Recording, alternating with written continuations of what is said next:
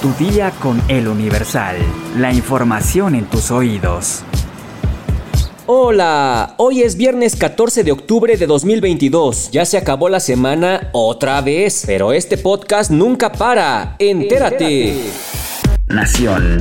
Dos jueces federales se declararon incompetentes para conocer de la demanda de amparo que Pío López Obrador, hermano del presidente Andrés Manuel López Obrador, interpuso contra la determinación del Instituto Nacional de Acceso a la Información en la que ordenó a la Fiscalía General de la República publicar la carpeta de investigación en su contra por presuntos delitos electorales. Esto luego de que a finales de septiembre el tabasqueño inició un juicio de amparo en el que estableció como acto reclamado la información ministerial del caso requerida por un particular a través de un recurso de revisión del Instituto Nacional de Transparencia, Acceso a la Información Pública y Protección de Datos Personales. Sin embargo, la titular del Juzgado Quinto de Distrito en materia administrativa ordenó la semana pasada turnar el expediente a un juzgado en materia penal, mismo que rechazó competencia y ordenó devolver el asunto a su homóloga. De esta manera tocará a un tribunal colegiado resolver qué juzgado debe conocer y resolver el asunto de Pío López Obrador, videograbado recibiendo dinero en efectivo de manos del coordinador nacional de Protección Civil, David León Romero. El Instituto Nacional de Acceso a la Información consideró en su resolución emitida este mes que el delito atribuido a Pío López Obrador tiene implicaciones directas con la vida política del país, por lo que es justificado que se privilegie el derecho de acceso a la información en virtud del interés público de conocer si efectivamente se investigan las denuncias presentadas contra él.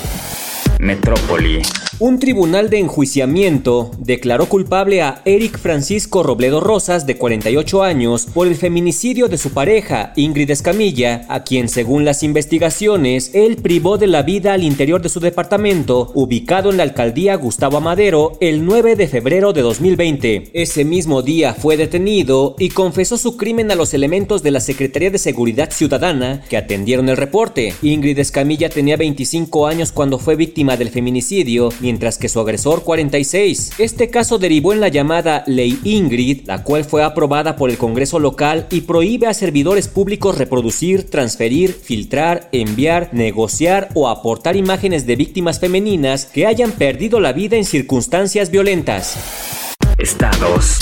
Migrantes venezolanos continúan cruzando la frontera de México con Estados Unidos de forma ilegal en Ciudad Juárez, Chihuahua, pese a las nuevas disposiciones emitidas por los gobiernos de México y Estados Unidos respecto al flujo de migrantes venezolanos. Al filo de las 12 horas, se observó a decenas de migrantes que intentaban llegar como fuera a El Paso, Texas. A lo largo del río Bravo, los migrantes llegaban a las puertas del muro fronterizo para buscar a los agentes de la patrulla fronteriza y solicitarles el asilo político, quienes les pedían que siguieran hasta el centro de detención que se instaló el mes pasado debido al alto flujo de migrantes venezolanos frente a la zona conocida como el Puente Negro en Ciudad Juárez. En este punto, venezolanos, centroamericanos e incluso mexicanos se entregaban a las autoridades americanas para solicitar asilo político. Desde hace más de un mes, este panorama es similar a diario en Ciudad Juárez. De acuerdo con datos públicos de la Oficina de Aduanas y Protección Fronteriza, por día se llegan a registrar hasta 1.500 cruces de migrantes de diversas nacionalidades en su mayoría de Venezuela, lo que ha generado una crisis en los centros de detención y albergues del vecino país. Ante esto, el miércoles por la tarde se anunciaron nuevas disposiciones por ambos gobiernos, las cuales señalan que México recibiría a migrantes venezolanos expulsados de Estados Unidos a cambio de que Washington emitirá 65 mil visas de trabajo temporal bajo la condición de que los beneficiarios viajen a Estados Unidos por vía aérea, sin pasar por la frontera norte de México de manera ilegal.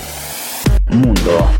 Este jueves 13 de octubre, el jefe de la diplomacia de la Unión Europea, Joseph Borrell, advirtió a Rusia que sus tropas serían aniquiladas en caso de que el presidente ruso, Vladimir Putin, cumpla con su amenaza de utilizar armas nucleares en Ucrania. Borrell dijo que el presidente Putin asegura que no está mintiendo y no puede permitirse el lujo de fanfarronear ahora. Añadió que es necesario que quede claro que quienes apoyan a Ucrania, la Unión Europea y sus Estados miembros, Estados Unidos y la Organización del Tratado de Atlántico Norte tampoco están fanfarroneando. Después de que el gobierno ruso decidió anexar cuatro territorios de Ucrania, Putin advirtió que para defenderse, Rusia tendrá el derecho de utilizar todos los recursos a su alcance en una clara referencia a las armas atómicas. Antes de esta amenaza, el secretario de la OTAN, Jens Stoltenberg, advirtió que tal escenario tendría severas consecuencias. Formalmente, la OTAN aún no llegó a amenazar con usar su arsenal nuclear para responder a Rusia, que Ucrania no es un país miembro de la alianza militar y por lo tanto no está cubierto por su cláusula de autodefensa.